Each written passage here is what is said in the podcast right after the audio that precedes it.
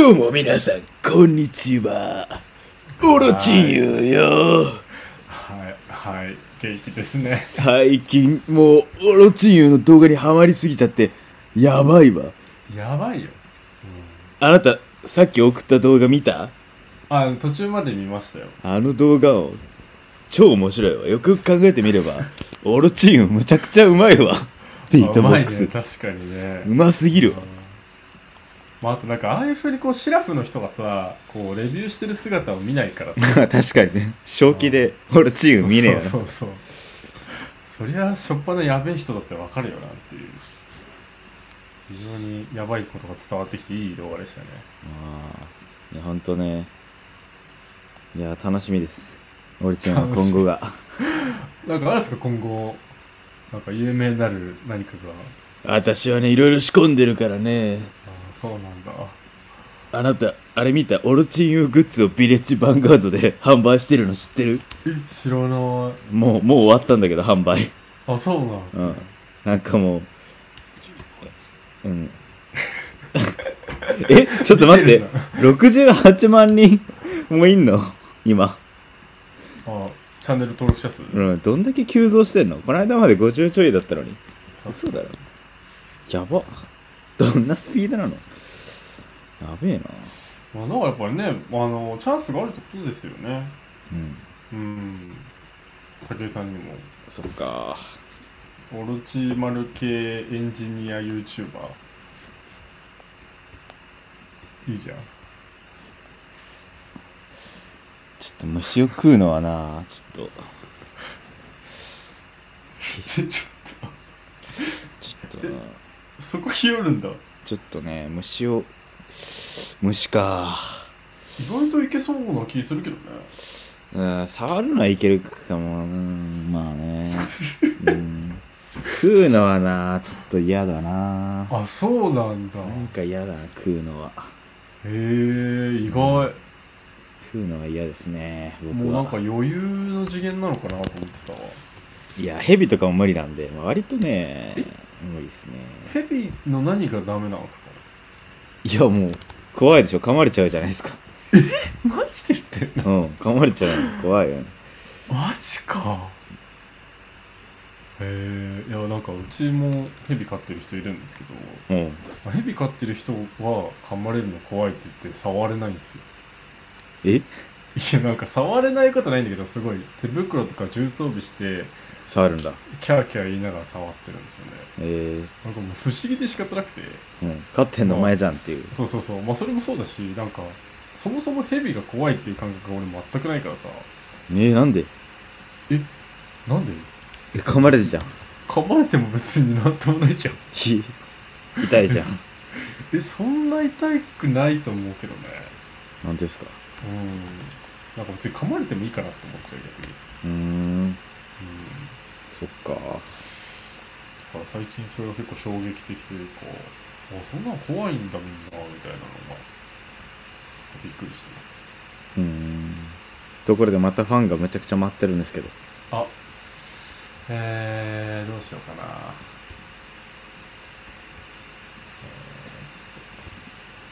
はい。いやー、そうっすね。いや、もうあれですよ。はい下期ですよ。下期も下期よ、本当に。会社的には。おかいうん会社的には別に別の会社ですけど。もうなんか来期のこと考えてるしね。資本主義的にはね、下期なんですよ。来期のこと考えるの早いだろ。いや、本当にでも来期の計画立てとかも始まってますよね。いい。うん。さすが、上層部は違いますね。僕みたいなもう、使いっ走りで、もう、明日のこともよくわからないのに。それはないだろ。ひどいわ。いやーでもね、やっぱ、もうなんかさ、さもうこのタームのことはさ、もう見えてるじゃん。その、この3ヶ月間何やるとかさ。うん。だからもう次の3ヶ月間何やるみたいなところまで、どんどん手が進んでるって感じですね。うーん。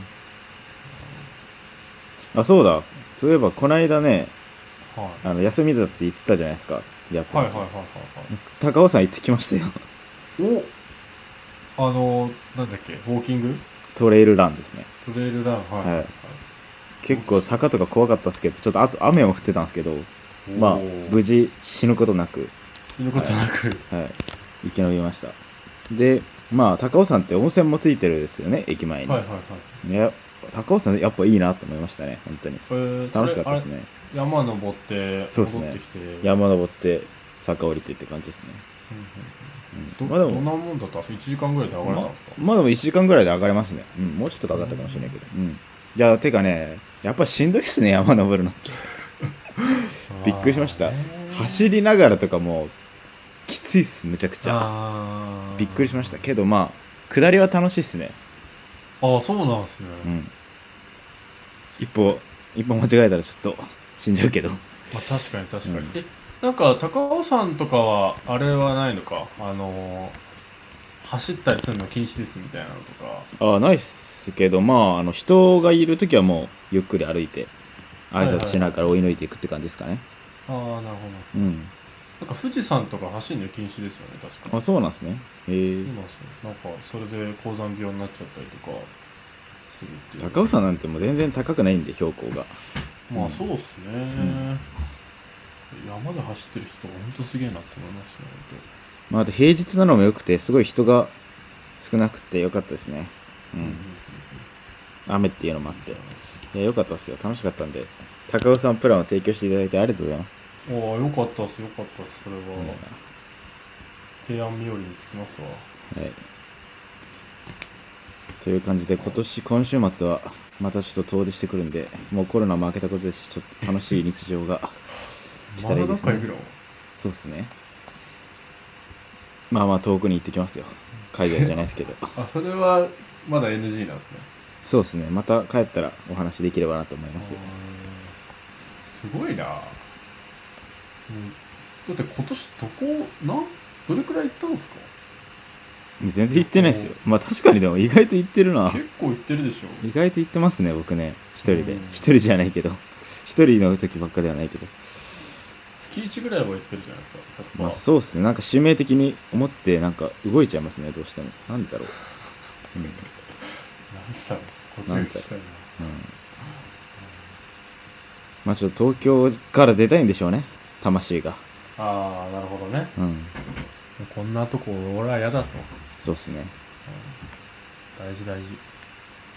あ、そう、なんか、紹介してもらったんですよね。あの、富士山のふもとでテントサウナをやるっていうは人をちょっと紹介していただいて。うん。ひ今度一緒に行けたらなっていう。なんか、それはその人がまた別の企画もやってて、うん。あの、富士山近くのなんか樹海とかをこう散策して、うん。で、滝に打たれて、ほテントサウナに入って、バーベキュー。して、最高じゃないですか。終わるみたいなはい。のをやってる人がいるらしくて、うん。ちょっとぜひ今度やりたいなっていうところまあいいじゃないですか。抜群じゃないですか。はい。いいですね。いいですね。誘わ誘わせてもらえれば。いやいや、もう本当ありがとうございます。いつも助かっております。いやいやいやそうなんです。なんかやっぱりね、最近ね、そうやってこう自然に触れることがね、いいっていう人がどんどん前に増えてきたなというあ、本当ですか？ことを思ってるんで、うん。あとなんか僕自身もね、その自然で行きたい行きたいって言ってるんで、なんかねぐだぐだ言ってますね。うんそうそう。だからやっぱりさ、そのためにはさ、月1とかでちゃんとキャンプ場に行ってみたりとか、なんか自分のその住んでみたい地域をこう見てみたいとかっていうアクションはちょっとまずそれが必要だなと思って。いや、僕もあれですよ、旅行行ってるのはいつかここに住もうかなみたいな検討はしてますよ、やっぱり。あ、そうなんすね。そうですよ。そういう視察も兼ねてますよ。はいもちろんうん。あ、でもそれが前提の旅行ってやっぱいい良さそうだなってすごい思いました。うん。いや、もう別にどっか遠く行くときは常にそうやって思ってますね。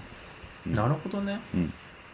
なんかその考えが全くなかったからさ。本当ですか、うんここに住んだらどうなるんだろうっていうはいはいこととかね思いますね。うん。なるほどなるちなみに僕は引退したら飛騨高山に引っ越しですね。ほど。決まってるんだ。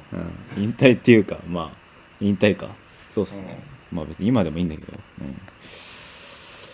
いやー、そうですよ。う。ん。いやー、今日ね、さあ、こんなもんすか？他なんか話したことあります？今日はテーマがあるんでね。ああ、じゃあもうテーマ行きましょうもう。行くの私から今日のテーマを発表するわ。うわうわ草薙の剣を使っていくわ。来たよね。分かる人にしか分かんない。今日はですね、とある本を読んだので、その本について、ちょっと、いつもの通りぐだぐだ、適当なことを話せればいいかなと思っております。はい。はい。えーその名もですね、ヒューマンカインド希望の歴史という本でして、うん、これ、ちょっと話題に上がってて、あなたも前回話してましたけど、そうですね。えーこれについて話したいと思います。で、まあ、ズバリですね、はい。まあ、とりあえずこの本を、まあ、説明する前に一つし質問をしなくてはならないと思うんですよ。はうん。菊井さんは、い。はい。マセさんは、はい。オットセイさんは、あの、オットセイ的には、まあ、マセはオットセイだから、オットセイだから違うかもしれないですけど、はい。に人間っていう生き物いるじゃないですか。はいはいはいはい。でよく性善説とか性悪説とかって言うじゃないですか。はい。これ、性悪だと思います。性善だと思います。それともオットセイだから関係ないと思います。この3つの選択肢が今あなたにあります。まあ、オットセイ的な話で言うと、うんちょっと今日も、その、会社の人がちょっとタイムズに書いてるのを見かけて、はい。その知識にもちょっと寄っちゃうんですけれど、うん。あの、まあ、人間とホモ・サピエンス、じゃじゃホモ・サピエンスとサルは違うはという話をその人は言っていて、あ。はい。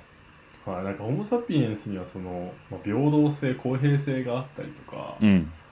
まあ、するっていうところで、こう、猿とは違って、こう、うんなんつうの、仲間をこう、おもんぱかる気持ちがそうですねこう非常に高いといううん。傾向があるうん。群れで生きてますからね。と。はい、ところがあるので、まあ、やっぱりこう、性善説なんじゃないかなっていうことを基本的には思ってますね。おはい。なるほど。じゃあ、今日のお話は終了します。お疲れ様でした。早くないですか？あ、もう結論が出てしまいましたもん。あ、もう読まなくていいです、この本じゃあ、マジですあ。か、はい、終わりです。あ、はい、もうそういう話？え、てか俺その、その人が書いてたのってこの本の内容だったのかな？はい。じゃあ、今日のゴブリン FM はこれで終了したいと思います。マジでお疲れ様ですした。はいではね。そんなわけないじゃない。私は、私は、まあ、まずガチの答えをさせていただくと、はい。まず、善とか悪とか、そんな、そんなものはないわ。頭の中にしか存在しないものよ。そんなものを分けることはできないわ。はい。はい。しかし、やはり、こういう聞き方をされれば答えなければならないわ。うん、確かに。自分がどう考えているのか。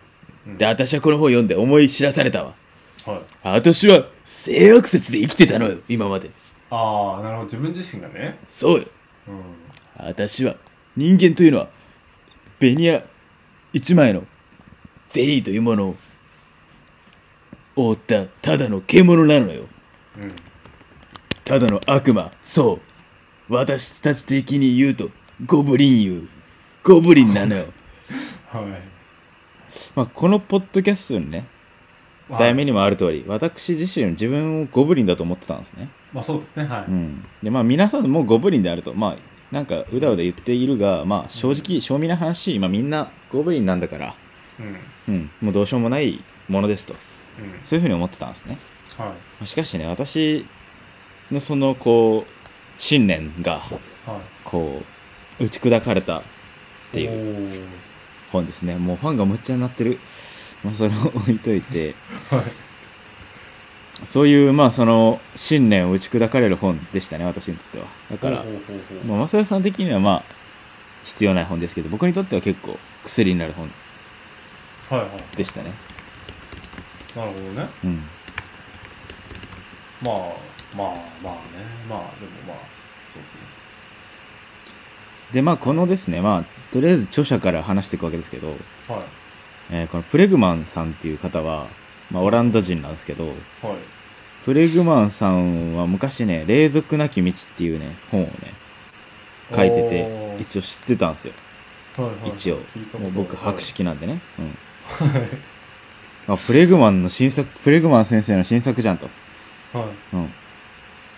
今度はどんな、こう、こと書くのかなと思ったんですけど、まあ、まあ僕的には虐殺期間とファファクトフルネスを足して2で割ったような内容だったな、みたいなこと。思いましたほう。ん。博識なご意見。はい。はい。まあ、要はファクトフルネスと結構重なる部分もありますね。うーん、なるほど。まあ事実をもとに、そうまあ、それが今は変わってきてるんだよっていうことをこう書いてくれてるんですね。そうですね。変わってきてるというか、まあ、事実を見ようと。で、これすごいね、はいいいセリフがあって、ちょっと、まあ、いつも引用侍なんで僕は引用ちょっと、はいこの本で一番ちょっといいと思ってる引用をですね、今ちょっと探しているんですけれども、うーんとですね、まあ、このプレグマンさんは師匠がいらっしゃって。で学生の時に、まあ、その師匠から賜った言葉が、まあ、彼のこう、まあ、しなんていうかな、この本を書かし書いたとか、今まで生きていったりとか、そういうものの指針に結構なっている。節があるんですけれども、うん。それがですね、えー、すぐ出てこないですけど、まあ、端的に言うと事実を見ようっていう話なんですが、うん。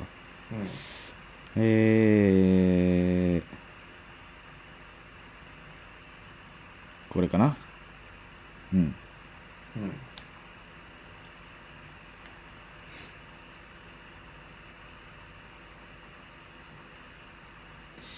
ラッセルは真実に希望的観測があってはならないと断言した。この言葉は何人も当たって私の座右の銘になった。疑うことは本当に良いのだろうかと疑い始めるまでにということがあるんですけど、まあそれの前にあれか。哲学について考えたり学んだりするときには何が事実で、その事実が裏付ける真実は何であるかを自分に問いなさい。自分が信じたいと思うもの、あるいはそれを信じたら社会にいい影響があると思えるものに惹かれることなく、真実だけを見なさいということですね。まあ、これはまあ学者というか結構まあ何か調べようとか研究しようとか知ろうと思えばやっぱり自分のその仮説なり、うん。まあ、思い込みというかこう信じたいとかいうものに身を引かれちゃうじゃないですか誰しも。まあそうですね。うん、まあそれを、まあ、基本的にはこうやめてもう真実だけを見なさいと。うん。まあ、そういうこう自分の主体を攻撃するというか、まあ、そういうことをきちんとしなさいみたいなその科学的なアプローチなのかもしれないですけどもそういうことを、まあ、信念としてやってくださったとはいはい。いう形ですだから人間は、まあ、自分自身もそうな僕自身がそうなんですけど人間は人間を悪と思いたいというか、ほうんまあ、よくねあの日本人日本人はこうだとかってよく言うじゃないですか例えばそうですね。日本人は呪われた民族なんだみたいなこううん。結構そういう結論で終わったりする話とかって多いんですよ。うん。割とね。う。うん。ん、であとはまあなんすか？ユダヤ人を、まあ、大量虐殺したナチスっていうものがありましたけどそのナチスはじゃあどう説明するんだとか、うんまあ、悪魔そのものじゃないですか。ああいう事実だと、まあ、そういうものを一つ一つ紐解いていく内容になってますね。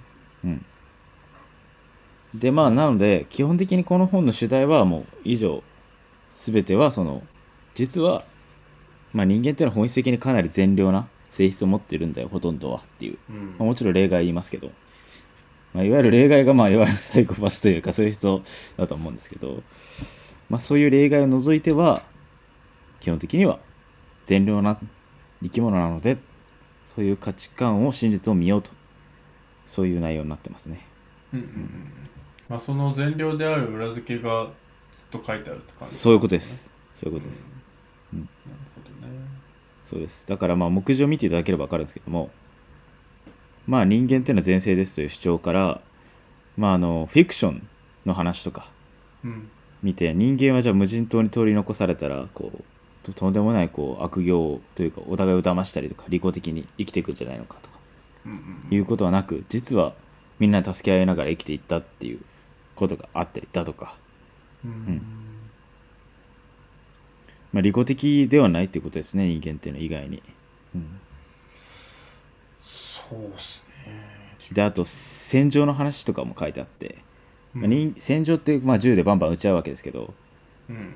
まあ、あの驚くほど銃というか戦争において兵士は人を殺さないんだっていうこうファクトが異常に語られたり。だからもう銃弾は銃弾は詰められてるんだけど一発も撃たれてないとかってことはざらにあったみたいなことが書いてますね。太平洋戦争とかにおいてもですあよなんかその話してましたわ弊社社長がうん。うんなんか昔はそのなんだっけまあ、そういうふうにこう戦争が終わったらこう抱き合ったりとかうん。なんかお互いのその苦しさをこう称え合うような機会が戦場には存在したのにうん。それが今現代社会においてはその銃とかその、なんていうの顔が相手の顔が見えない戦争が多い。そからすごい戦争が長期化してしまったりとかっていう話、うそうですね。だから銃戦争でのシーンっていうのはうん。まあちょっと引用できてるんでパッと飛べないんですけど、まあ、僕の記憶によると戦争によるシーンのほとんどはあのまあ人が見えない時に攻撃する、まあ、だから空爆とか砲弾砲撃とか。うんはい。そういうものなんですよだからもう昔じゃあ剣で殴り合ってた剣で切り合ってた時代っていうのはほとんどまあうんそういうもの発生せずに、まあ、銃も相手の顔が見えるんで場合によっては、うんうんなかなか撃たれないと。ただ、まあ、砲弾とか銃撃とか、うん。あの機関銃とかなんかそういう戦車とかそういうこう兵器によってうん。うん。基本的には死傷者が生まれるというのがほとんどということみたいですね。うん。事実は、だから戦場に行ったらなんかみんなねあの追い詰められてモンスターになってしまうんじゃないかみたいなことって思うじゃないですかであとそういうふうに描かれることもあるんですけど、うん。まあ、ファクトとしてはそうではないんだと。うん。いうことと、まあ、僕は僕なんかね喜んで人殺すと思ってたんですよ 自分はね。もしかしたらそうなのかもしれないですけど分かんないですけどね。あそうなんだと。いうこことに衝撃を受けましたね。う、うん、どうなんすかね。わかんないな。いやわかんちゃお何がわかんないかってそのその先生がね武井先生が戦場に出向いた時に、うん。あの狂気乱舞で人殺してるか殺してないかっていう問いを立てられた時に、いうん。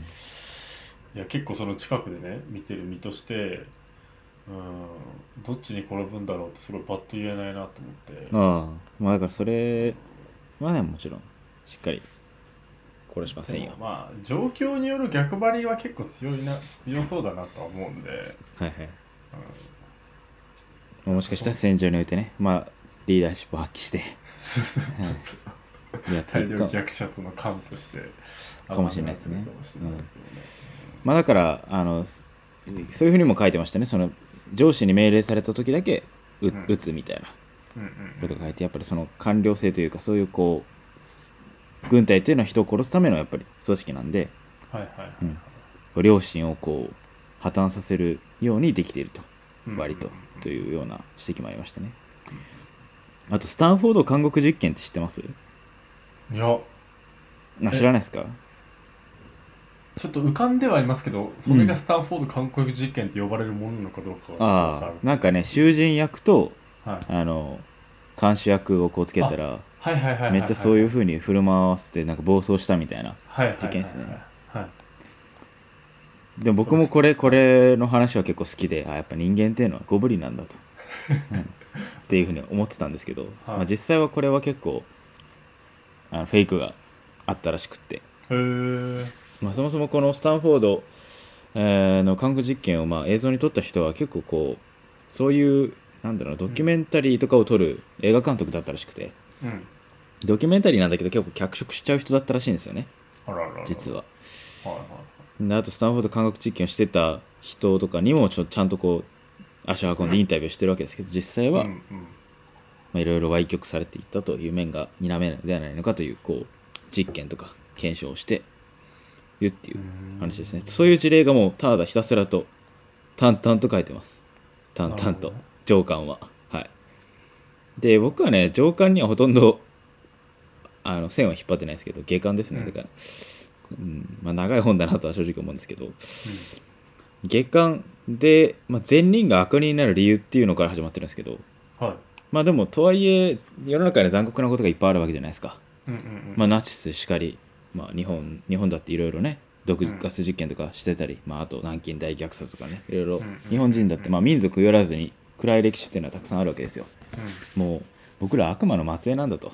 うんうん。呪われたエルディア人なんだともう、はい。あの自死の道を選ぶしかないとうん。思うじゃないですかやっぱり。はい。うん、でもこうその性質っていうのは割とすあなたがさっき言ったそのうん。人間の思いやりの部分うんっていうところに端を発してるんじゃないかということが言われてますね。要はまあ仲間との共感を得る。だから一番結束が生まれるものっていうのはこう共通の敵だとかって言われますけどもうんうんうん。仲間との結束とかつながりを高めるために、えーそれ仲間逆に仲間というサークル以外の人々に対する攻撃性っていうのが高まるっていうそういう性質を人間は持ってるっていううんうん。ことを書いてます。だからナチスとうん。それ以外まあだから共通の敵であるユダヤ人、うん。まあ、共通の敵である中国人うんうん。朝鮮人外国人さまざ、まに、まあ、今後あのいろいろひどいこととか、まあ、あとはなんか敵対することとかうん。人間の歴史の中で起こっていくと思うんですけど、うん。まあそういうもものの原因は基本的には自分と自分の仲間とそれ以外というような、まあ、隔たりを作ることによってこう仲間を愛する力がこう強まるんだけども敵をこう拒絶する力っていうのも強まると。そういう性質にあると。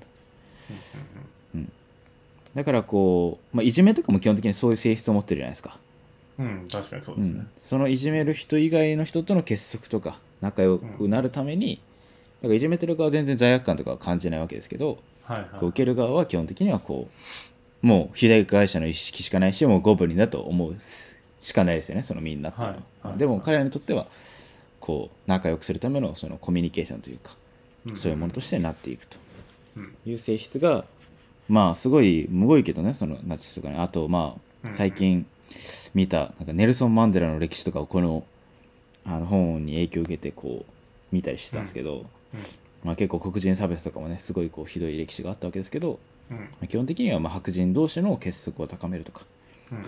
いうものとしての、まあ、性質があったうん。のかなとうん。いうのはありますね。うんうん。うんまあ、あと権力についても書いてあって最近権力好きじゃないですか僕。まあ最近かどうかわかんないですけどはい。ああそうですね、まあ、まあ権力について注目してるんですけどはい。こうすごい面白い指摘があってはこうかといって人間は非常な判断を下すわけじゃないですか、いはいはい。うん、でさっきサイコパスの話しましたけどはい。世の中の CEO にはサイコパスが多いとかっていう話聞いたことありますよね、はいはい。うん、だけど非常な判断を下せるわけです、はい。うん、なぜそういう判断を下せるかそれは、まあ、この、まあ、プレグマン先生に、えー言わせると、うん。まあ、恥がないからであると。羞恥あ心羞恥心がないからであると。うん自分を恥じるという性質がないからであると。いうふうに書いてます。だからまあそもそもサイコパスは恥を恥という感覚がないんですよ、なるほどね。うん、それをちょっと聞いてドキッとしたんですけど。あ それは置いといてですね。それは置いといてこう、はい。まあ僕はでも恥は結構ありますよ。やっぱ恥ずかしいと思う心は結構あるんでそれがちょっと人と違うかもしれないなと思ってそこはちょっとドキドキするんですけど、まあ、それは置いといてですね。うん。あの人間っていうのは権力を持つとうん。あの果敢に横暴になってしまうんですよね実は。うんそうですね。うん、なぜ横暴になるかっていうのはその恥をうん。なくなっていくんですって、ああなるほどね。うん、でさっき言ったようにあの平等っていうことをすごい重んじる生き物だって言ってたじゃないですか人間って、まさにもうだからさっきね本当にあなたが言ったことっていうのはもうこの本の本質をついていてあの基本的には平等なんですよ。で例えばじゃああなたとマサヤあなたと私とまあ何人かの友達でうんうん。じゃああの美味しいあのマトリママリオットマトリッツォでしたっけ？何でしたっけ、はいはい。マリトッツォ。マリトッツォ。は 全然言えてねマリトッツォがいっぱいあったとしてはで平等に分けたとします。ではも一個こうなんていう余りが出ちゃってじゃあ誰が食べるみたいな話になってどうすると思います？まあ分けるっていう選択肢を取るでしょうね基本的には。あ分け分けれません。マトリッツォはもう分けるというのは禁止です、はい、じゃあじゃんけんするとかですかね。じゃんけんしよう。じゃんけんしてはい。食べますよね、食べるとうん。はまあ、基本的にはそういうこうフェアなのを選ぶじゃないですか。じゃんけいんっていうのもそうですね。そういうものじゃないですか。うん。ただじゃあ例えばどうでしょう。えーうん、例えば僕がなんかその日、あはい。のじゃあ旅行に行ったとしてもう旅行の準備とか全部したとします。うんうんだからこうリーダーシップを取ってなんかいろいろ手はずを整えたとしますその集団の中の功労者だったとします、はいはいはいはい、うん。そういう場合はどうなると思います？もちろんもうもう食べて武井先生いただいてくださいいと。はいもちろんそうなりますよ。そういうふうに皆さんね優しいってなるじゃないですか、うんううん。ん、ここなんですってやっぱ落と落ち度っていうのは。うん。落とし穴なんですだからこうリーダーとかっていうのは割と特権を得るわけじゃないですかでそのリーダーに選ばれるまではそのみんなに優しくてこう尽くしてっていうような人が選ばれるんですけど選ばれた途端にうん。うん結構実はその自分は特別なんだというか自分はあのなんていうか利益を人よりも多く受けて当然なんだというこう意識がどうしても芽生えてしまうみたいでして。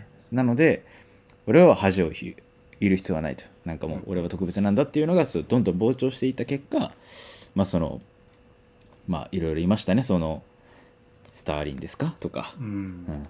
まあ、毛沢東ですとか。さまざ、まな、えー人を生んでしまうという性質があると、なるほどね、うん、というのはなるほどと、なるうん、だからまあはキーワードはやっぱ恥っていうかまあこれすごいあの愛するということについてをもう毎回参照してしまって申し訳ないんですけど、はい。まあ、そこにも書いてありましたね。ナルシズムの脱却っていうふうに書いてましたけどもああ確かに書いてましたね、うん。はいまあ、全体主義というかそのヒトラー、まあ、あの愛することについて書いた人はすごいこう当時、まあ、ナチスがあったんでそのナチスへのこうアンチテーゼとして、まあ、書いたわけですけどあの本をうん。ある種。うん。でそれをこうあの、まあ、彼も本当的を得てたんだなということがあの改めて分かりましたね、うん、うん。そのうん先民意識というかその権力を持つっていうことはうん。うん、自分は特別だというか自分は、まあ、あ何かを与えるんではなくて何かを得るということに対してとか自分は特別なんだというこう自分はへの思い込みというものがうんうん課題した結果なのだと。うんうんいうことを思いました。うん。なるほどね、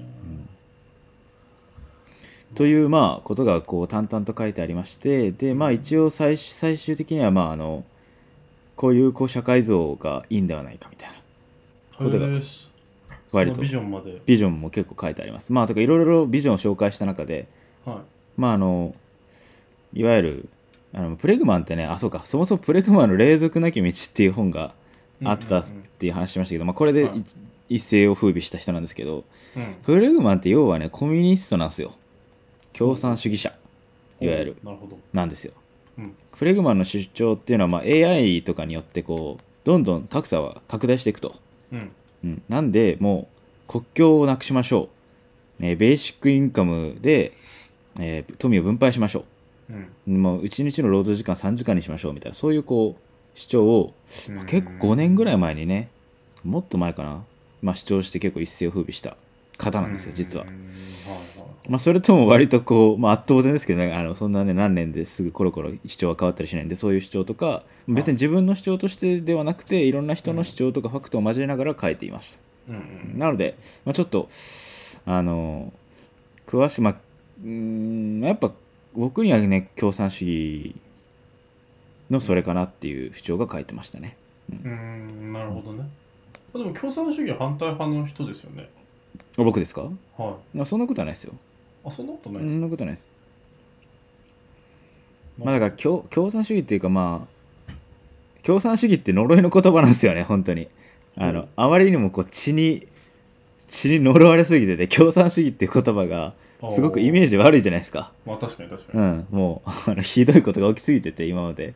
うん。ソ連とか中国とかまあいろんな国で。まあその独裁者のこうえーイデオロギーというかそういうものとして使われたわけですけど、まあ、なのでポスト資本主義みたいな書き方をすることがうん多いんですけど、まあでも実質コミュニズムの、まあ、一つの形だよなというふうには思いましたね。やっぱり。うんんなるほど。でまあこあのーまあ、最近ね SDGs とかっていう言葉も結構流行ってますけど、はいはいはい。まあ、最近ちょっとまあ仕事でも SDGs 系のこうこととかを考えることが割とあったりするんですけど実は。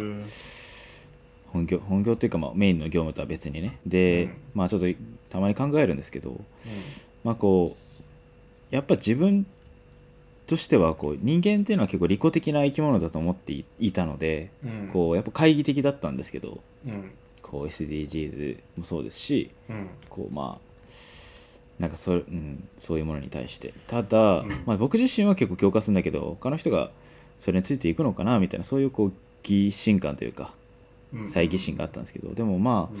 人間のこう自然なはい。性質を考えれば、まあ、割と当然な流れでありまあそのうん。暴走したこう資本主義をこう食い止める一つの策というかまあ資本主義というこううまく回ってる仕組みに対していろいろ込むっていうアプローチはまああの理にかなってるのかなって結構思ってコミットしたいなとはちょっと思ってますね、うん。思うようになりましたね。割と。なんかそむ難しいっすね、なんだろうな。うん、なんか、こう、一方ですごい利己的だなって思うじゃないですか。まあ、てか我々は利己的だと思ってきたじゃないですか、うん。人類というのは。うん。なんか、その背景は基本的にその自分自身が一定利己的に行動してきたっていうその自負があったりとか、うん。その周りの人のその利己的な行動を見た結果、それを感じてると思っていて、うん。ただでもそのそういうふうな行動の全てがそのなんて言うんだろうな。利己的なんだけど利己的じゃないというかうん要するに結局人間はこう長生きしたいわけで死にたくないわけで、うん。それを成し遂げるためにこう集団での生活をこう成り立たせるためにこうそう。公平性が働いたりとかするわけいやそうですそうですそうですそうですそうです。そうです。だからそれが一概にその利己的じゃないっていう表現でまとまってしまうのもまあなかなか難しいっていうかなんていうんですかね。あそれはうん。それほど単純ではないということですね。そう。単純ではないっていうかそいやだからにこれ重要なのはう、うん。孤独だったら利己的になるんですよだから、まあそうっすよね、うん、うん。だからあなたが冒頭で申し上げてたあの秋葉原のこう何殺傷事件をする人っていうのは はい。その人は優しくするインセンティブはないですよ。社会の中にいないんで、まあ、だからそういうことも書いてますねそのあそうなんですね。なんかネルソン・マンデラっていう人がまあやっぱり一個モデルケースとして紹介されるんですけど、はい。はいまあ基本的にこの人はののファクトしか言わないんでね。うん、でマンデラ推しなんですよ、マンデラ推しはい、うん、で僕もマンデラ推しなんでは気が合うなと思ったんですけどこう、まあ、マンデラのやったアプローチっていうのは何かっていうといはい。こうもう殺されるかもしれないのにこう、うん。とにかく人を信じるんだと。でとにかく交流するんだと。全然こう白人とかのこう異文化に対してもこう言葉も覚えるし文化もこう大好きだしうん。こう交流するということに対するこう情熱が凄まじいと、うん。才能そういう才能があるとかなり。だからはいやっぱこう人に対する敵意とかっていうものはやっぱ交流してないというところに結構あると。だからうんうん自分のその仲間っていうサークルに入っちゃえばいいんですよ、なるほどね。うん、うん。なのでこう今こう何？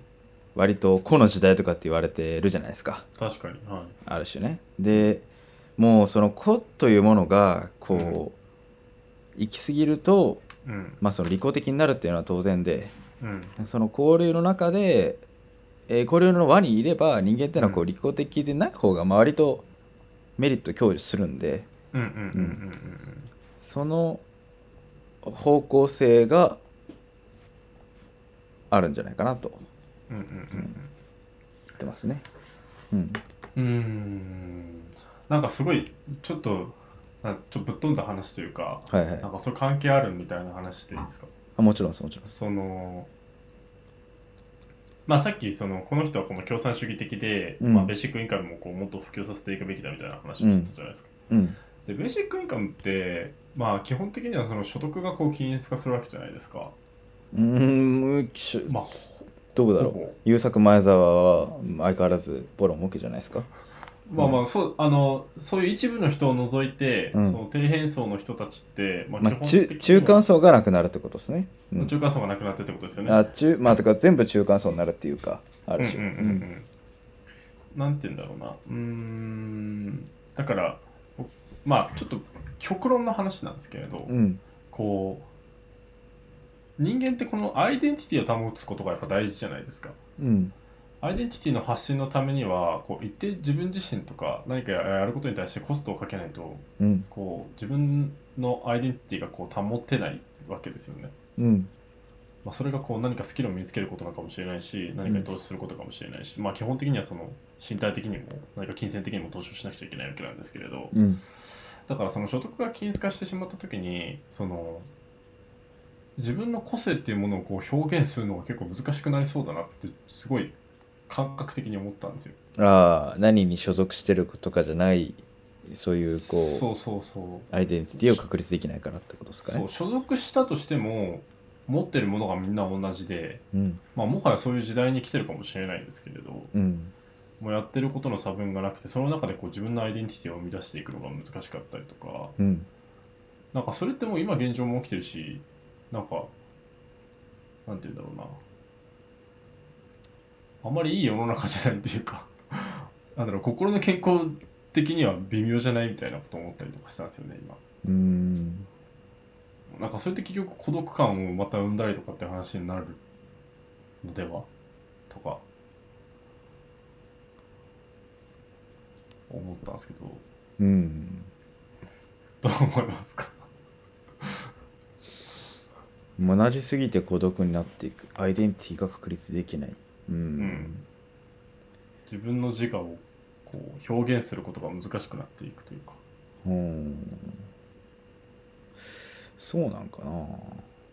そんなことないですかね、まあ、TikTok とかそういうああいう、まあ、無料でやれるツールっていうのはそういうことをこう誰でも体現できるというかこの自分が一瞬自分自身のアイデンティティをこう表現できたような気分になれるものなのかなっていう感じもしますけれど、まあああいうものを消費して生きていくっていうことなのかな。うん。まあコミュニティの大きさの問題かなと思っててそれは。多分。ああまあそれもありますね。だからこう、まあベーシックインカム。まあ日本語圏っていうもので例えばじゃあ今だったらまあ1個ワールドがあるわけじゃないですか。うんはいはい。わりかし。大きな、うん、でまあ世界中という地球というワールドがもちろんあってうん。もしかしたら宇宙というワールドがあって僕は宇宙人かもしれないわけですけど、うん。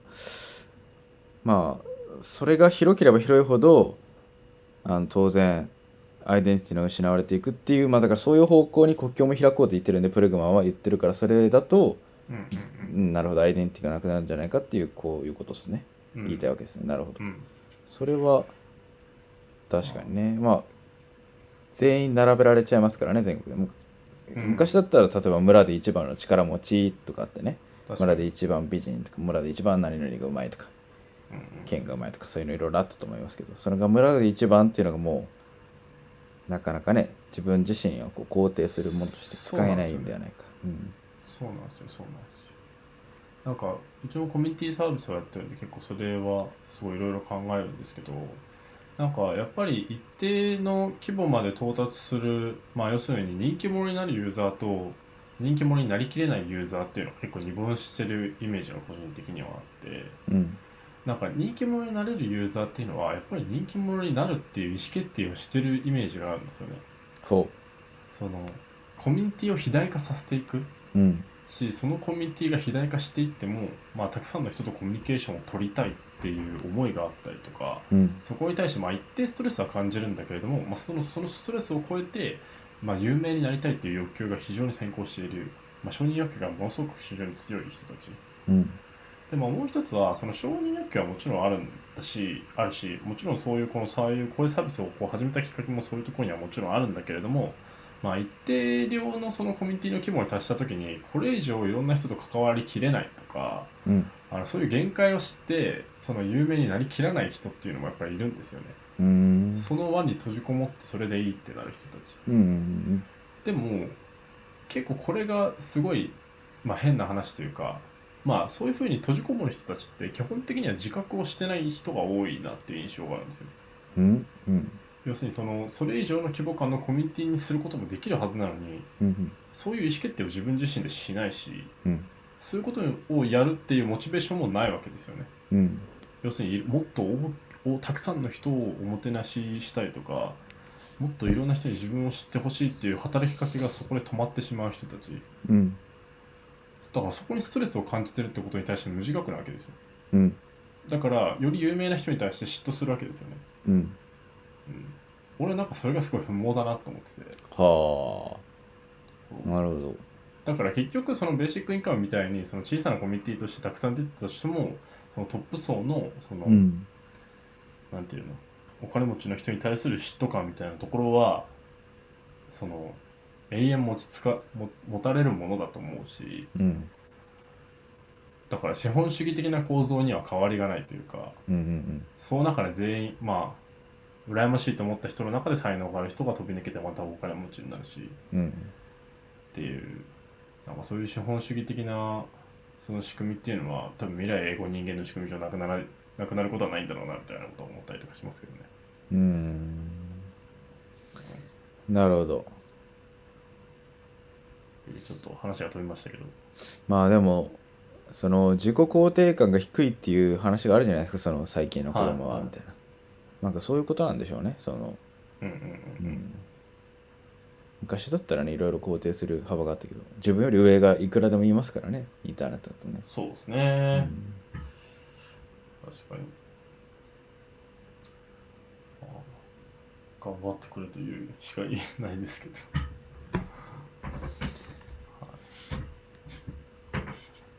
そんな感じですか、うんはいそうですね。まあなのでいい本でしたというかまあちょっと衝撃的なちゃんとこううなずけるような内容だったので、はいはい。うん。ちょっと、じゃあ僕もちょっと別の本から一一節引用してもいいですか？あもちろんです。ちょっと前ちょっとご紹介したあのアドラー心理学の性格を変えられるという本なんですけれど、こはあはこにいいことが書いてあってですね、まあ、共同体感覚っていうのがやっぱり大事ですよと。まあ、これは愛するということの中あ 全く同じことを言おうと思った全く同じことなんですけど、あけど、あのーなんて言うんだろうな。でもこれもでも愛するということの中にちょっとあったかもしれないんですけれど、はいまあ基本的に人間は悪いことを覚えたからといって悪いことをするわけではないと。はで基本的にはそのいいやり方っていうことを知らないから悪いことをしてしまうんだよと。うんで全ての行動っていうのは結局のところ善意の意図でしか行われない。人生の究極の目標は必ず善なるものなんですよ。だってそうでしょう。もっと不幸になりたい、もっと惨めになりたいと思って苦し暮らしてる人なんていないんだからと。はあはあはもっと幸福になりたいと思うことはいいことでしょうと。非行少年たちだって不幸になりたいわけではないし、親や他人を不幸にしたいわけではない。ただどうすればうまく生きていけるかを知らないから困ってしまって変なことをしてるだけなんだ。目的は善で、ただ手段が不適切なんだっていう表現をしていて、まあ、まさしくその今回のその性善説というか、うん。っていう話とすごい近しい内容だなっていうことをうん。思ってましたね。うんうんうんあとこの復讐的になっている子どもたちだってその根本的な意図は親や教師ともっといい関係を持ちたいということだと思うんですと。うん。となると意図は善ですね。えただ彼らはその意図意図を建設的な平和的な手段ではえ実現できないと感じてえ破壊的な手手段を選んでいると。なるほど。えーもし破壊的な犯行をしないでいると完全に支配されてしまうのではないか、えーあるいは完全に見捨てられてしまうのではないかと恐れている。大人と関係を保ちながらしかも自分の領域を侵され侵されないでいるために彼らの思いつく唯一の方法として破壊的な犯行を選んでいる、えー手段が良くないだけなんだ。手段を学べば身につく。手段を知らないのは悪ではない、えー無知は悪ではないから、えー教えなかった大人の責任だということでさえできるということを言ってるんですよね。なるほど。確かにそうですね。やっぱ破壊衝動は、まあ、憎しみ愛からしか生まれないという話もありますがまあそうですね、間違った手段で愛をまあ愛ではないんでしょうけどそれはこう人にギブしちゃうんですね。うん、そうですね。だから、みんな大人になろうぜという、大人になろうぜというか、なんて言うんだろうな、そんな複雑に考えなくてよくねってすごい思うんですよね、はあ、はあはあ、最近。そんな悩まなくていいだろみたいな。うん。あーだからもうこの本の主張は一貫してアホになればいいっていう、そのこの世は幸福だ、僕は何をやられても幸福だと思うんだって生きていれば、それはあなたは幸福ですよねっていうのが、この本、まあ、アドラー心理学のこの基本のその主張みたいなところにも通じるんですけど、なるほど。だからそういうその考え方の変革みたいなのをちょっとみんなやろうぜみたいなのすごい思いますね、最近。うーん。まあでもそのあのこの本で書いてあって、まあ、気をつけようと思ったのはその要は恥っていうのは必要なんだなと思って。だからその一番幸せなんだっていうこうことによってはい、恥がなくなっちゃわない方がいいなとはちょっと一生思いましたね。うんうーん、なるほどね。まあ、うーん、恥がない。でもさ、家族の中では恥がないじゃないですか、基本的には。うん。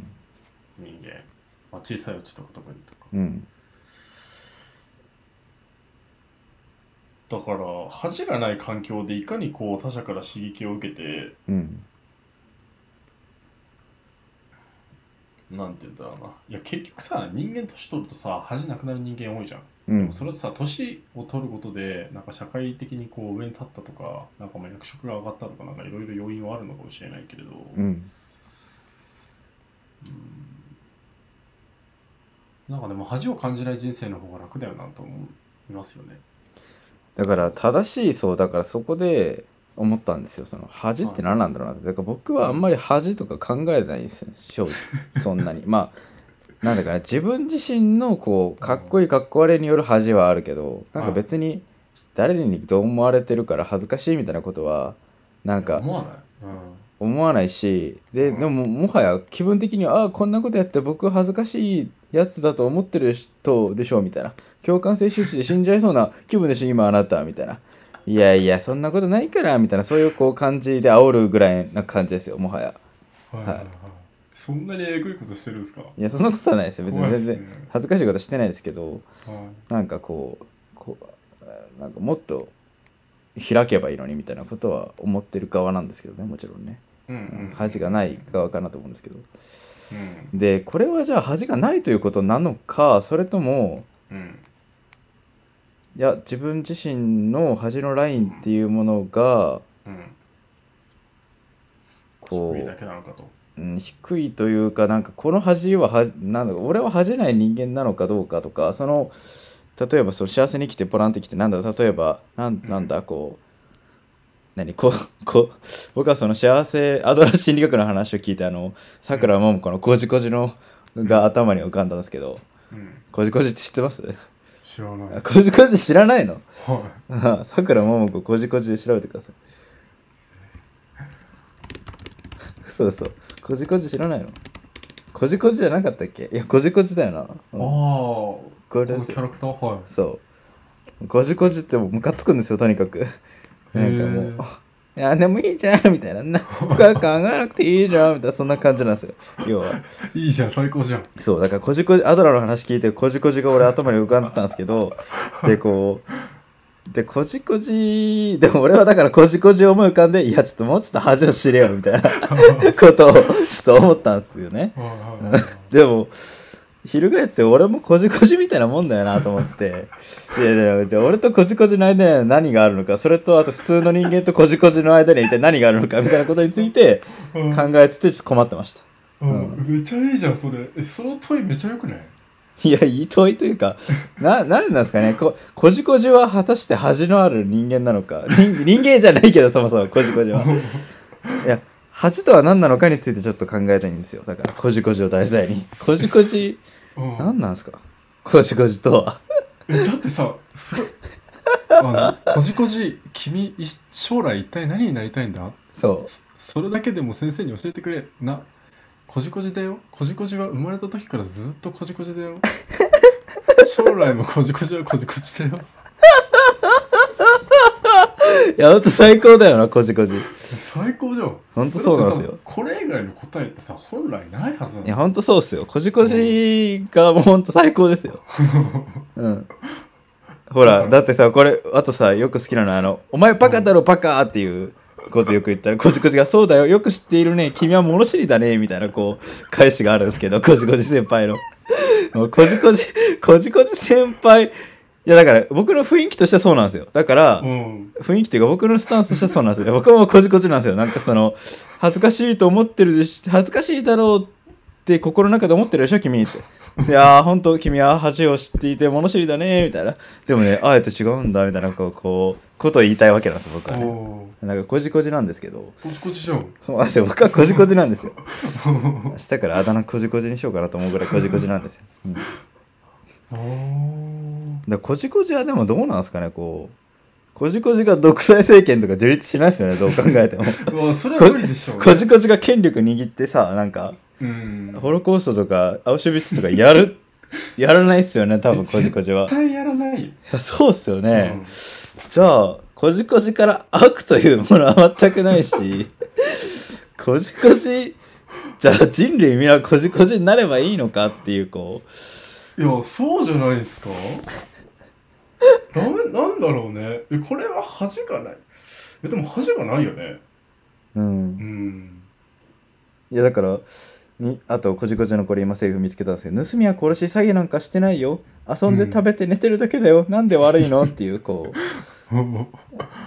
いや、全くそうなんですよ。何も悪くないんですけど、遊んで食べて寝てるみたいなんですけど、こじこじさんは。そうなんですよね。ちょっとこじこじ顔いっかな。ちょっとこじこじ、Kindle であるかな。いやーこじこじ。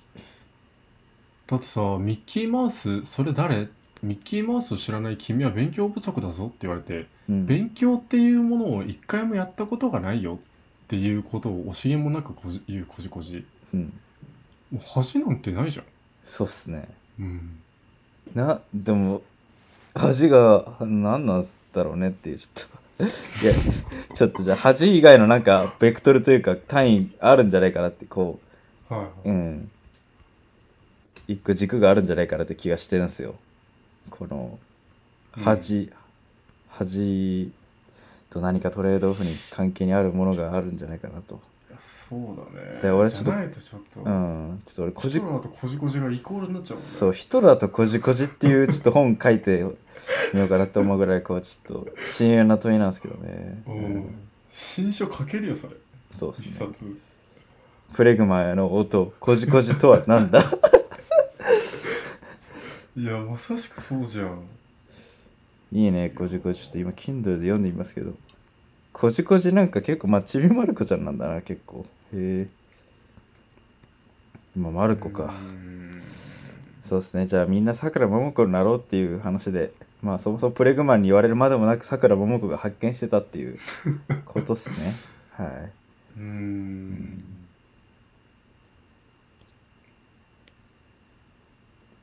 いや恥がないからああいうことができる。まあ、ちょっと雑に言ってるんでね、もうちょっと読み直したまあそうだら。よね。だから、なんて言うんだろうなその本来の人間性が出てきたっていうことに近しいんだろうなとは思っていて、うん。なんかなんて言うんだろうな。うーん。うーん。なんかそのコミュニティの中でうん。じ繕っていた自分自身の皮が外れてうん。なんか幼少期の自分自身をベースとしたその価値観を表彰とした時に、まうんあその子供は残虐性があるからみたいなすごい一辺倒な回答をしてしまって恐縮だが、うんそういうその残虐性が出てきた結果すごいあの横柄な態度になってしまうとかそういうことなのかなっていう感じかな、すいません、すいません、すいません。はちょっとこじこじの話してもらってるところちょっと悪いんですけいど、はいあの、なんかちょっとありました？なんかそもそも、はい。これあれリーダーがなぜ応募になるのかっていうことに対する、はい。こうあれでした。そもそもこじこじを誰もリーダーに示しませんね。うん、ああなるほどね、うん。あまあまあそういうことでなるほどね。まずうん、リーダーに選ばれる条件が書いてあるんですけど、寛大である、勇敢である、賢明である、カリスマ性がある、公平である、偏見がない、信頼できる、期待が利く、強い、謙虚である。ほうほうほがあるらしいんですけど、ううんこれどれもこじこじに当てはまらない。確かにね、うん。うん。でこういう人たちがまあ選ばれるんだけど結果的にそういうこう性質がうん。まあ恥を失うことによってっていうことだったんですごいこう、うんうん。すいません雑な解釈をしておりました。申し訳ございません。あ、なるほどうん、なまあこじこじとヒトラーはイコールじゃなかったと？そうですね。こじこじはリーダーにはなれならないんで、ね。うん、こじこじは指導者にはならないからね、うん。指導してもどういう大人になるんだろうね。こういう人は。なんか社会でも結構なんていうか紐とかになってさ。生きてきそうですけどねまあ確かにね、ん。それが大事なのかなやっぱり。なんか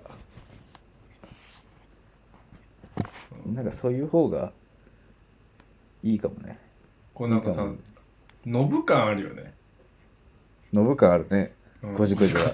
うんうん、我々の知り合いのうん。ノブ先生。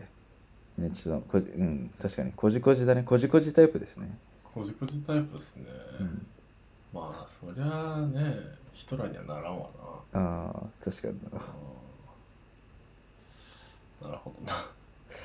僕はこじこじスタンプをちょっと明日量産することを決めましたとりあえず、あいいじゃないですか。はい、スラックにコジコジがいっぱい誕生誕生します。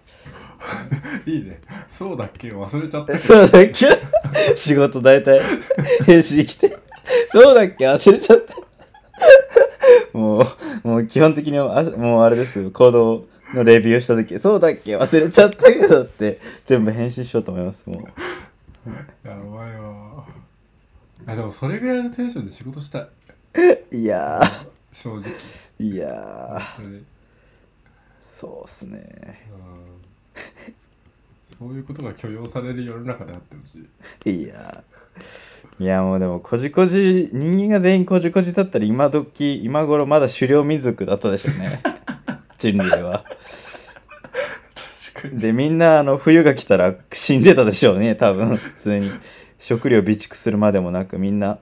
だって寒いんだもん寝ようとかっつって。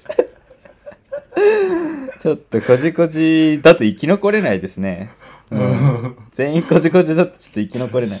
こじこじが必要なのは分かるんですけど世の中に。世界うん。に世界にこじこじは必要なのは分かるんですけどなんならこじこじがいたらちょっと守ってあげたいなとは思うんですが、うん。うん、なるほどまあやっぱ一つのあれですね集団の中の一つのアイデンティティということでいや、そうだね。生きていけないね。うん。でもだから誰しもみんな心の中にこじこじがいるってことですねだから、雑だな。はいまあでも、こじこじみたいなね、時も必要だよっていううんことが結構あるのかもしれないですね。はい、すごい雑な終わりになっちゃいましたが。まあプレグマー先生のあの魂のこもったあの希望の歴史という本、まあ、これを胸にですね、まあちょっと何？人は割と良心的な人だというこう性善説に基づくっていうとちょっとなんかチップですけども、うん。こう基本的になんか不快な思いをした時もうん。好意的に解釈しようと。あそうだそうだごめんなさいこれ最初のこと言い忘れてた一応ね最後こういうふうにしましょうみたいなガイドラインが実はあるんですよ、お、こじこじ、はそうまあ be to be こじこじい。次、こじこじ。be こじこじみたいなのがありまして、まうんああの彼曰くあんまこういうのなんか自己啓発本みたいなことは言いたくないんだけどうん。みたいななんか照れ隠しから始まるんですけどうん。10個ありますうん。こうすればこじこじになれるよっていう ものなんですけれどもはい。こう疑いを抱いた時には最善を想定しようと、ほうほうほう。うんまあ、好意的に解釈するっていうことですね、うんううん。ん、これは難しいんだけどもそうしましょうと、うん。うん、でウィンウィンのシナリオで考えようとうん。なんかこうどっちが勝つ負けるかじゃなくてお互いこと得をするようなうん。ことをまあ基本的に考えようと、う。うんん、あとこうもっとたくさん質問をしようっていうのが書いてあって、うん。うん、こう自分にされたくないことを人にはしてはいけないっていうのはこうどんな宗教にもある教えらしいんですけど、う。うんん、こう、まあ、積極的にじゃあ何を求めてるのかってことを、まあ、そのまま答えてくれるか分からないですけど、まあ、とにかく聞く質問をするということはうん。割と重要ですよと。うん。うん、は自分がしてもらいたいと思うことを他人にしてはいけないと。その人の好みが自分と同じとは限らないからだと。い。ううんん。逆のあれですね、教えですね。うん自分がしてほしいことをやればいいというわけではないんだと。うん。ううんん、まあこれ結構僕なんかはまあ気をつけないといけないなと思うんですけどまあでも割と自分が相手の立場だったらまあこういうふうにやろうみたいなうん。ことをやっぱ思うわけですであと4つ目これも面白かったんですけどうん。共感を抑え思いやりの心を育てようとうん。共感は抑えてうん思いやりの心を育てようとちょっとまあ2回読んだんですけどね、うん。まあ、例えばこうすごいこう悲しい状態に陥ってる人がいた時にああ、なるほどね。共感するんではなくてはまあこう子供が泣いてたらその子供と一緒に泣いたらまずいじゃないですかい。だからこうその子供にはいこうなんで泣いてるのとじゃあこうやってやったらいいねみたいなそれを励ますということをまあ基本的にはして思いやりの心思いやりっていうのはそういうふうに使っていきましょうと。え、それむずくない？難しいですけどね。俺、一緒に泣いちゃうもん。一緒に泣いたら困る。そうですね、うん。いや自分も落ち込んじゃうんで。ああ。自分も落ち込んじゃう。落ち込む人が2人できるだけなんでそれはまずいんで、うん。ちゃんとはが共感はね抑えましょうって書いてますよ。ううんん。俺それできねえな、マジで。うん。うん。なんか、その共感した上で、あ、悲しんでるかわいそう、みたいな。いいんだよ、そんなことで苦しまなくていいんだよ、つって。うん。そうやって言ってあげればいいんだよ。じゃあ死ぬみたいなさ、そういうこと一緒に死ぬっつって。だからやっぱり手段を知らない、手段、いいソリューションの提供が下手くそなんだろうな。うん。うん、悪ガキなんだな。はい。すいません、ちょっと下げてしまって。はい。はで、5つ目、他人を理解するのに努めよう。たとえその人に同意できなくても、まあ、意見が合わないことってありますけど、い。うんうん。まあ、どういうあれなのか理理解しましょうという、こう、まあ、よくある話ですけど、うん。っうん。はい。ていうことが書いてます。で、他の人々が自らを愛するようにあなたも自らを愛そう。これも愛するということでもう散々うん言った話ですね。うん。で、7つ目、これすごい具体的です。ニュースを避けよう。へえ。まあこれ、ファクトフルニュースにも書いてましたけど、うん。まあもう刺激的なこうなんかニュースはこうなんかまあもう何？うん。なんていうか無駄なんでやめましょうというかなんだ？まあ麻薬っちゃ麻薬なんで、うん。うんまあ、薬物みたいなもんなんで、まあ、割とプッシュ通知から離れて生活しましょうみたいなことが書いてあります、ううんん。まあ、そういうことでこうバイアスかかっちゃうってことですねその人が人間が見たいような情報を提供するわけじゃないですかうん。だからその誘導ある種されていくんだよということなんですかね。まあ、フィルターバブルという言葉がありますけど。うん、なんかさ、なんだろうな。え、だってさ、ニュース、あニュース見ないんだったら見ない？あ、みなんか最近見たりする？テレビとかでさ。あ自民党総裁選は毎ウォッチしてますね、毎日。結局岸田さんが勝ちましたけど。うん、だから内閣のね、はいあの総閣、ね、人事とかね見てますよ。ニュース見ますよ。特定のテーマだけ。なんかさ、LINE とか見てるとさ、うん一番上にさ、ニュース出てくるじゃん。芸能ニュースでしょ？芸能ニュースとかさ、うん、なんか、なんとも思わなくない？別に。うん、見ないですね、そういうのは。別に見ないし、なんかパーって読んで、あ、そうなんだ、みたいな程度じゃん。うん。なんか流されるって、なんでそんな流されるのかなって思ってて、うん。そこがいまいちよくわかんないなっていう。いやでも割と何悪いニュースっていうかバッドニュースみたいなの結構やっぱ追いかけてるんじゃないですかどうしてもうんあー、まあ誰々が離婚した、浮気した、自殺したとか、うんなんかそういうことですかね。ううんんまあそれこそね何日本の経済成長がなんかあれがどうのとか GAFA に負けたみたいなそういう系のニュースとかもさやっぱり目に入っちゃうじゃないですか。はいはいはい。うん、なるほどね。うん、まあわかんない。ちょっとこれ今の例は適切かわかんないけど。うん。うん。えー、とあとは8ナチスを叩かない。はい。なんで？まあナチスというかまあこうなんだろうなナチスを叩かない、まあ、これはまあヨーロッパ人向けに割と書かれた本なんではあれなんですがこれどういうことだったっけな。うーんまああれか。こう歯には歯を目には目じゃないけどこい。う批判するんじゃなくてうん。あそうだ思いました。このね本の中にナチスに対してのこう抵抗みたいなものに対するこうなんかしあれなんですよ。なんかゆん？ななんて言えばいいかな。こうユーモアに富んだなんか,、うん。か犯行活動みたいなのがあったんですよ。なんかうん。多分それになぞらえてこうなんだろうな。例えばネット右翼癒やしいだけで安倍晋三、えーしょうもない高市さんねしょうもないみたいなそういうこうこととかをうん。言うんではなくてなんかしょうもないってことを割とユーモアを交えてこう言おうっていうことなんかな。うん、うん。石を投げるだけではまあだからあれですよ。ネットでね批判しまくっツイッターでね週に 1, 人生贄を選んでうん。こう袋叩きにするわけじゃないですか、うん。まあそういうことしないっていうことなんじゃないかなと解釈しました。うん。まあ、されたこともないし、したこともないからちょっとよくわからないけれど、うん。まあみんな働けばいいと思うよっていうか 忙しく生きなきゃダメなんですよそうなんすか。ダメっていうかなんていうのこじこじはダメ？こじこじお前、もっと圧倒的成長しろ、こじこじっていう感じですか？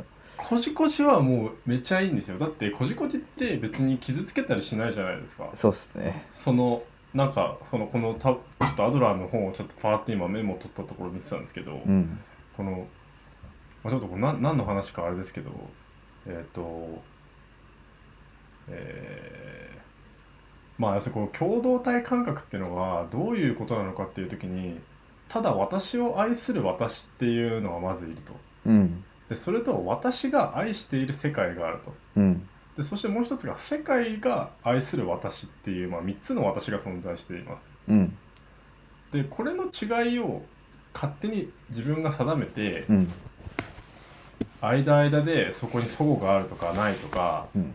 あの世界はああだこうだみたいなことを自分が勝手に考えてるだけなんですよとうん。でそれはなんか羊羹を勝手に自分で切ってここからここがあれだこうだって話してるだけであって、うん。まあ、全部一つの羊羹なんだとうん。だからこう人類を愛するっていうことがまず大事なんだみたいなそういうことにつながるんですけれどうん。だからこじこじってその私の愛する私と私の愛する世界だけで完結してるじゃないですかうん。うん。だから世界からどう思われてるかってまず根本的に関係がないんですよねうん。うん。彼女にとってはうん。だからこれってめちゃめちゃいいことというか別に誰に迷惑かけてることわけでもないし、うん。なんか周りの人が幸せになることだしそれはそれでいいのかなと思っていてうん。だからその私とその世界を切り分けてその世界に対して私とは価値観が違うああだこうだギャーギャービャービャー言ってる人たちっていうのがなんか基本的にはナンセンスな人というか、うん。うん、しょうもない人間なわけですよね、うん。なるほどね。うん、それは人類愛が足りてないわけですよそういう人たちはまあ自分への愛も足りないんでしょうね。自分への愛も足りてないですね、うん。じゃあちょっと最後2つさらっと言っていいですか？はいはい。えー、最後、ここの3つ目。えっ、と、クローゼットから出よう。善行を恥じてはならない。まあ、よくですね、なんか、僕とか褒められたら、はい照れ隠しで、いやいやもう、忙しいだけですよとか、はい。いやいやもうなんかあれなんで、なんで、みたいな、出世が、出世したいんで、とか、なんかあの、お金、お金欲しいんで、みたいな、こう、なんかこう、り自分を利己的に、こう、の動機をさ、言ってさ、まあ、照れ隠しするじゃないですか、はいはい割と。はい。まあ実際照れ隠して僕はもう善良な人間なんで、もう利己的なこととかは何も考えずに人をね、確か助けようとしてる善行をする人なわけですけど、うん。まあこうそういうこう、ことですね、書いてあることは。だから善行をうん恥じるんではなくて、もう普通に普通にやろうっていう。うんうん。もうなんかおばあちゃんのこう、信号を待ちしてたら荷物持ってあげるとか、なんかこう、ただ、た単にその善行としてこう恥ずかしげもなくやればいいんであると。その善行が人を勇気づけたりとか、あ、めっちゃいいなって心を温めたりするんで、なんか別に隠す必要もなくて、うんまあ普通に、別にこれをなんかアピールする必要はないですけど、まあどんどんいいことをやってればその連鎖で、うんえーそれが広がるだけなんで恥じることはないんですよ、善行をとうんうんいうことを書いてます。はいめ。ちゃめちゃいい話だね。うん。で、最後が現実主義になろうと。これはもうちょっと、みえーこれちょっとなんで全部読みますけど、最後に私が最も大切にしているルールをお教えしよう。本書の目的の一つは、リアリズムという言葉の意味を変えることだった。現在、リアリズムという言葉は、シニカルの同義語になっているようだ。うん。霊氷的ってやつですね。うん。とりわけ悲劇的なものの見方をする人にとっては、しかし実のところ、霊氷的な人は現実を見誤っている。私は、本当は惑星 A に住んでいて、そこにいる人々はお互いに対して、えー善良でありたいと心の底から思っているのだ。うんだから現実主義になろう。勇気を持とう。自分の本性に忠実になり、他者を理解しよう。信頼しよう。えー白日の下で良いことをし、自らの寛大さを恥じないようにしよう。うんうん最初のうちあなたは騙されやすい非常識な人とみなされるかもしれない。だが覚えておこう。えー今日の非常識は明日の非日常識にもなりうるのだ。うんさあ、新しい現実主義を始めよう。今こそ人間に新しい見方をする時だ。これすごい。現実的にはできないでしょみたいな、そういうこう、ことを言ってるんですよね。このあの通常の今までの現実主義っていうのは。うん。うん。そういうこう割と冷静な時にこう批判というか、まあ、足を引っ張る時に結構言う言葉なわけですけど、うん。まあ、それの現実主義を変えていこうと、えー力強い言葉ですね。勇気をもと本性に忠実に他者を信頼して白日のもとにいいことをして寛大さに恥じないようにしましょうということを書いてましてすごくこう勇気づけられるようなラストなんじゃないでしょうか。ということで本日のはい。本の内容は解説は以上と解説というかまあ感想というかねうん。話は以上とさせていただきます。そうですね。なんかまあ僕はその結局さその大学12年ぐらいの時からさ、はい。そのボランティア活動とかさはい。してだから結局その頃からさそのこのその希望の歴史の中でそのさっきから読み上げてるような内容もそうだけどさはい。なんか有名な人たちが言ってるなんか耳障りが良さそうなことって一貫して変わらない感じがしてるわけよね。ずっとそのからから。うん。まあ善行を積めばいいっていうかまあそれ多分未来永劫そのなんつうの視界文書が生まれた時からずっとなんかストーリー的には人間やるべきことは変わってないのかもしれないんだけれど。もうなんかまあいい加減なんて言うんだろうな。ベストプラクティスというかうん。なんか人間こうやってこう育ってこういう風なコミュニティになったらなんかよく回りますよみたいな。うん。なんかそういう答えって見つけたくねってすげえ思いましたね。うーんだってそれを求めるために生きてるんじゃないのって思うんですよね。うんうん住み心地よくうん。なんか適した環境適したコミュニティでうん。適切にすくすく育ってうん。幸せに生を遂げるっていう。うん。だってさそういう人たちはさその三島由紀夫同様さなんか我々はもっと対外的になってその人と助け合ってなんか我々は人人としての人生を全うすべきであるみたいなさなんかそういうことじゃないですか。なんかうんそんなことしなくていいだろみたいな。はあ。その仕組みとして人が幸せな状況であるっていうことが大事なわけであって、うん。なんかその仕組みの中でそういうその壮大な目標を持つとかなんかそういうことをする必要があるんだったら重要かもしれないけれど。うんなんかそういうことでもないっていうのをこうきちんと表現したりというかその別になんて言うんだろうなそのわかります？うん。うん。なんか目標を持ってとかって話あるわけじゃないですか。うんありますね。だから例えばその目標もこれぐらいの目標でいいとか、うん。なんかそういうボーダーとかが分かればその適切な目標設計ができたりとかうん。人生楽になったりとかするじゃないですかあれね成長成長成長圧倒的成長みたいなのが苦しいってこと？ですか？それは苦しくないですか？あ基本的に。だってそう圧倒的成長する必要ってないじゃないですかあ え？そうなんですか？え？ないじゃないですか。まあそうですね。圧倒的成長する意味はないじゃないですかそうそうですねそうかもしれないですね。だって別にコミュニティを大きくした時に自分がそのヒエラルキーの中でどこに立ちたいかって言ったらそれだけの話でそのために頑張るか否かっていう話じゃないですか。そうなんですかね。いやもうみんなを助けたいから成長したいっていうのはあるじゃないですか。いやだからそのコミュニティが小さければ助ける人も少なくなるわけじゃないですか、うん。だから適切なコミュニティサイズだったりとかその人が関わるべき人数の規模感だったりとかなんかそういうそのいろんな変数ってもうそろそろ見えてきてもいいんじゃないですかみたいな。うーんまあだから150人とかって言いますよね。ああそうですね。うん。うん。それぐらいの規模感でやれば割とかそれぐらいの規模感以上にこう基本的にはあの正しく認識できなくて、まあ、それ以上は基本的に虚構というか。うん。うん。うん。そういうほことも書いてありましたよこの本には。あそうなんですね、うん。だからなんかそういうね RPG 的な感じでねその100人150人のコミュニティをねその何十個も何百個も作るような世の中の方がいいんじゃないですか？まあ確かにそれをこういろんなとこでに入れ替わったり立ち替わったりするっていうことがうんいいのかね。うん。割と理想郷っぽいけどね。ううんうまあうん。まあただやっぱり資源とかはね奪い合うしかなくなっちゃうからなとかいろいろ問題があるんでしょうけど、うん、大きく大きくまとまった方がねいいとかねいろいろインセンティブもこれまであったんでしょうけどこれから人類はどのようになっていくんでしょうか？ということで明日からも人類の道筋が楽しみですね。この希望の歴史という本を、まあ、さなな70年後に僕が書くとしして、まあ、どういう歴史書になるかということが楽しみだと思います。